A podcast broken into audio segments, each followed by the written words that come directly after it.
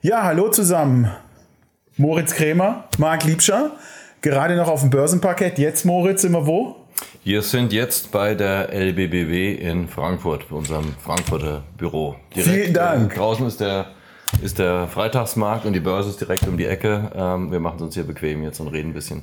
Wir sind hier rübergekommen, können wir ein bisschen bessere Technik, ein bisschen ruhiger aufnehmen und knüpfen nochmal an an China, Moritz. Ja. Wir haben darüber gesprochen, wie werden die Chinesen das weitermachen mit ihrer Corona-Politik? Wie werden die Chinesen es weitermachen mit Taiwan?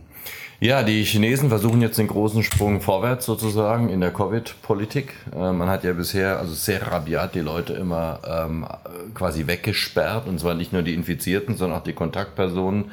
Die durften auch nicht zu Hause in Quarantäne, sondern mussten dann in zentrale Zentren, also Lager fast kann man sagen. Der Unmut ist natürlich sichtbar gewesen ähm, in den Straßen zum ersten Mal eigentlich seit der Niederschlagung der Proteste am Platz des himmlischen Frieden, eine wirklich große Bewegung von Widerstand. Leute, die sich offen gegen das Regime wenden. Ähm, man hat wahrscheinlich gemerkt, dass diese Strategie einfach nicht zieht auf Dauer. Ja, man kann das Volk nicht dauernd wegsperren. Und wenn Sie jetzt aufmachen, was passiert? Ja, was jetzt äh, passieren wird, jetzt wird erstmal ähm, die Infektionszahlen massiv hochgehen. Ähm, was wir jetzt sehen, offiziell gehen die Infektionen runter, das ist aber auch zu erwarten, weil jetzt wird ja nicht mehr getestet. Ja. Es war bis äh, vorgestern musste man täglich äh, alle zwei Tage mindestens einen PCR-Test machen. Wenn man in den Park gehen wollte, in ein Restaurant, überall brauchte man Test, Test, Test. Da wurde natürlich alles entdeckt. Ja, jetzt wird nicht mehr getestet. Jetzt gehen die Zahlen runter, aber de facto haben wir eine Bevölkerung, die relativ wenig Grundimmunisierung hat, weil es kaum Infektionen gegeben hat. Es sind in China bis heute erst 5000 Leute an Covid gestorben. Das heißt, wir werden dort erleben, dass die Leute sich massiv infizieren? Ja. Und was heißt das dann für die chinesische Wirtschaft? Ja, das äh, bedeutet ähm, wahrscheinlich, dass jetzt, sag mal, diese Euphorie, die wir haben, China öffnet sich und äh, gut für die Lieferketten und gut für die Nachfrage, gar nicht so sicher, wenn man sich anschaut. Dass es umschlägt vielleicht sogar. Dass es, dass es umschlagen kann, weil natürlich jetzt sehr viele Leute krank werden. Das werden in die Dutzenden von Millionen werden. Das werden ja. wahrscheinlich, da die, die Impfquote auch gering ist, relativ, und die Impfstoffe in China nicht besonders effektiv. Es wird Millionen Todesfälle wahrscheinlich geben. Und wir spüren das ja überall, dass diese Covid-Infektionen vielleicht dann auch nicht mehr so schlimm sind, aber dass die Leute in den Unternehmen fehlen. Bei uns vielleicht in der Anwaltskanzlei 25 Prozent Krankenstand ja, immer ja. wieder, äh, weil die Leute Covid haben. Im Nahbereich ist Covid bei den Kindern oder sowas. Und dann kommen die Menschen nicht. In Potsdam, wo ich wohne, fahren die äh, ÖPNV seit Monaten mhm. nur äh, im Wochenendbetrieb. Ah, ja. Weil sie keine, mhm. nicht genügend Busfahrer, Straßenbahn, Tram, S-Bahn-Fahrerinnen mhm. haben, äh, weil wegen Covid alles ausfällt. Ja, ja. und in China kann, wir können sicher sein, dass wenn wenn du in China Covid hast, dass nicht nur du irgendwie zu Hause bleiben musst, sondern der ganze Flur in Der ganze Wohnblock. Schon mal. Ja, ja. ja, Wohnblock vielleicht nicht mehr, ja. aber es äh, bei Millionen und, und, und, Dutzenden von Millionen von Fällen, da summiert sich das schon. Das bedeutet, dass diese Öffnung möglicherweise mittelfristig genau das Gegenteil von dem bewirkt, was wir jetzt erhoffen, nämlich dass die Wirtschaft zusätzlich harzt in, in China, ähm, weil die Leute auch nervös werden. Ja, ja denen wurde jetzt äh, zwei Jahre lang erzählt, ähm, totaler Lockdown ist das sicherste, das ist die beste Methode. Jetzt versucht man hier die Rolle rückwärts ja. ähm, und erklärt ihnen, dass jetzt alles nicht mehr so gefährlich ist und plötzlich merken die Leute werden überall krank. Ähm, das wird natürlich die, das Vertrauen in den Staat unterwandern. Wir dürfen nicht vergessen, das Konsumentenvertrauen in China ist so niedrig wie noch nie, seit es Zahlen gibt. Und das sind okay. die offiziellen Zahlen. Ja. Ähm, das wird jetzt wahrscheinlich erstmal ein bisschen hochgehen, weil die Leute dann vielleicht eine gewisse euphorische Welle haben. Aber wenn erstmal die Inzidenzwelle dann durchs Land rauscht, und das ist ja ein stark urbanisiertes, sehr dicht besiedeltes Land, es ist Winter. Ne? Viel wird äh, in geschlossenen Räumen stattfinden. Also ich schließe es nicht aus, dass die chinesische Regierung dann vielleicht irgendwann mal gezwungen wird, alles wieder umzudrehen. Das und, heißt, das äh, erste, wieder Lockdowns zu machen und dann haben wir wieder Lieferketten. Dann so kommt wieder das erste Quartal 23, also in China wegen Covid spannend. Äh, dann waren die letzten Tage spannend äh, Zinsentscheidungen. Die Fed hat äh, einiges signalisiert. Äh, wie siehst ja. du die Entwicklung der Zinsen? Ja, die, wir sind jetzt, äh, wir nähern uns dem Höhepunkt der kurzfristigen Zinsen. die Fed ist schon relativ nah dran. Ähm, hier ähm, sehen wir eine sogenannte Terminal Rate von mhm. 5% ähm, mhm. und könnten uns auch vorstellen, dass im Jahresverlauf, in der zweiten Jahreshälfte, die Zinsen dann zum ersten Mal gesenkt werden. Das ist dann der Fall, wenn die äh, Inflation weiter zurückgeht. In den ja. USA haben wir ziemlich sicher den Höhepunkt der Inflation schon hinter uns. Ja, ne? aber wie schätzt Europa ein, Inflation, Peak ja, erreicht? Ähm, noch nicht ganz, glaube ja. ich. Ich denke, wir werden jetzt noch ein, noch ein paar Monate äh, uns so seitwärts bewegen im, im, knapp zweistelligen Bereich. Und dann kommen sie diese sogenannten Basiseffekte. Nicht? Weil es, äh, nach Beginn des Krieges gingen ja die Energiepreise hoch, gingen auch die, die Nahrungsmittelpreise hoch. Das fällt jetzt dann im Jahresvergleich dann sukzessive Monat für Monat immer mehr raus. Also das wird der Wendepunkt der Inflation auf jeden Fall sein ja. im, im, im kommenden Jahr.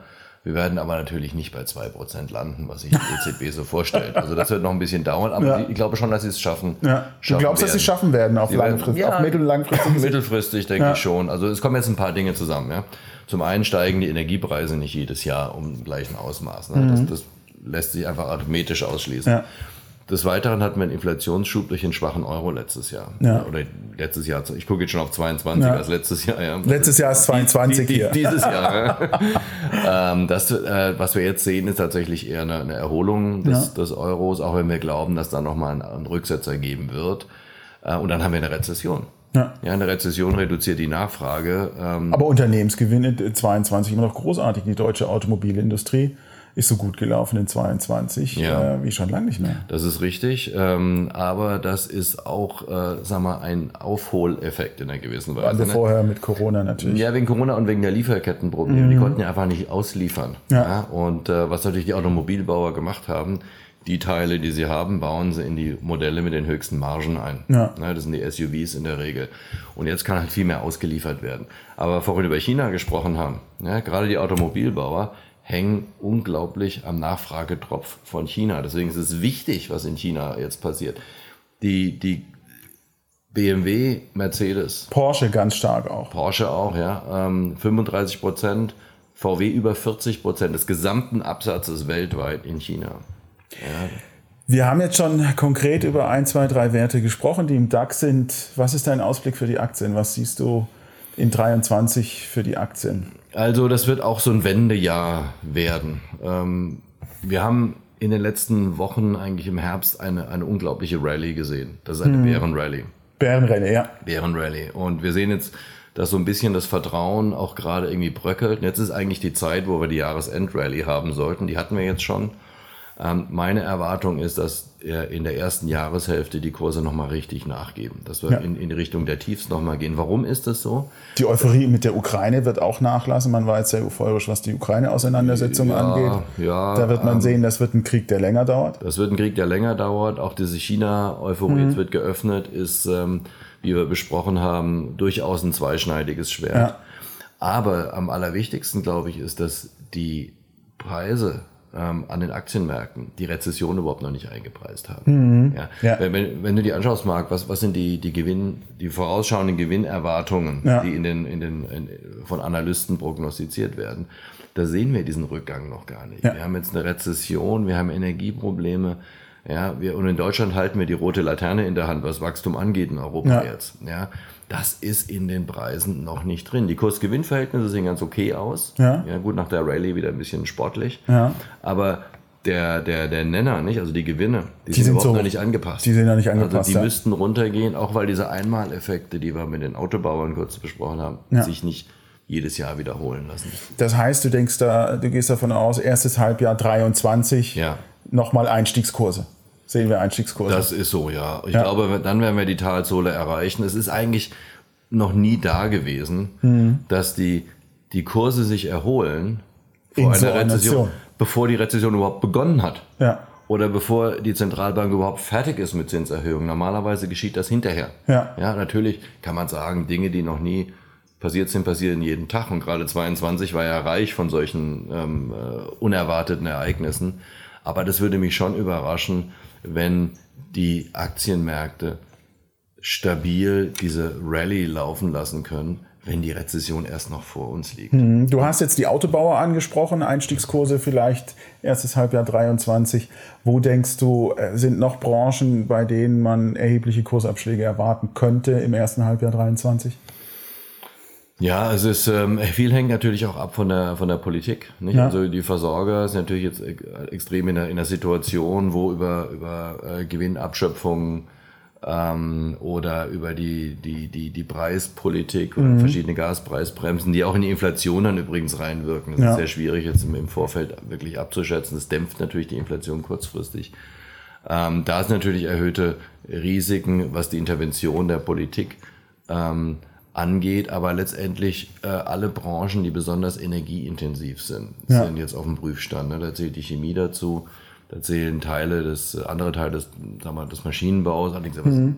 typischerweise etwas weniger, aber aber Dinge Grundstoffindustrie. Ja, das, äh, wie werden wir in Deutschland in einer Welt, in der die Energiepreise nachhaltig höher bleiben, haben wir hier noch genug Standortvorteile, um ja. das überhaupt hier zu halten. Ja, also da, äh, glaube ich, entsteht auch Druck dann bei, bei der Bewertung, bis diese Unternehmen dann sich eben auch, auch klar gemacht haben, erstmal sie selbst und dann den Investoren, wie sehen wir eigentlich unsere Zukunft in ja. einem Umfeld hoher Preise für Energie.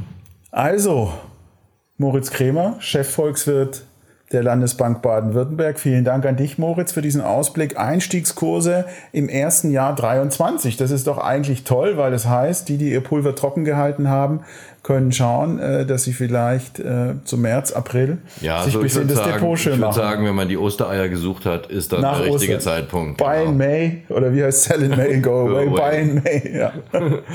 Prima. Moritz, vielen Dank dir. Danke. Schöne Adventszeit noch, fröhliches Weihnachtsfest. Danke, guten Euch, Rutsch. Danke, auch allen guten Rutsch und ähm, vielen Dank für euer Interesse. Abonniert unseren Kanal, werdet Mitglied bei der SDK unterstützt uns und denkt immer dran, wir geben keine Anlageempfehlungen, sondern jeder soll sich selbst informieren. Vielen Dank an euch. Vielen Dank, Moritz. Tschüss. Ciao.